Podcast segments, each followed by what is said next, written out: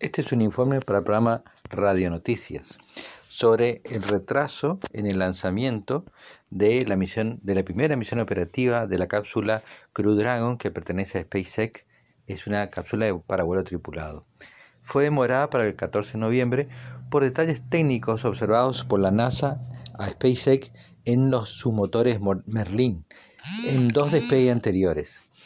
Eh, este problema que fue ya fue detectado y se espera que su lanzamiento, eh, habrá uno previo el 10 de noviembre que corresponderá a una misión del, satélite Sentinel-6 de la Agencia Espacial Europea y allí constatarán que se haya podido resolver este, este inconveniente.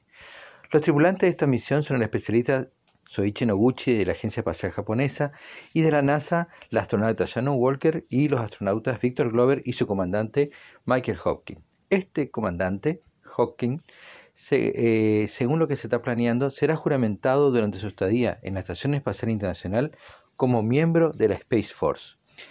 Recordemos que para ser miembro de la Space Force tenéis que pertenecer actualmente a la Fuerza Aérea y es voluntario.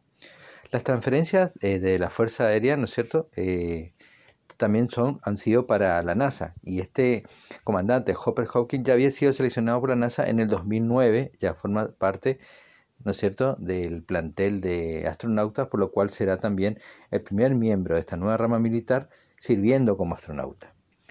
Y bueno, estos astronautas que le mencioné se unirán a la expedición 64 que ya se encuentra en la Estación Espacial Internacional, lo cual aumentará eh, a sus integrantes a 7 sumando los actuales tres que llegaron a cápsula Soyuz, que incluyeron dos cosmonautas rusos y una astronauta de la NASA. Este ha sido el informe para el programa Radio Noticias de Pablo Germán Salazar.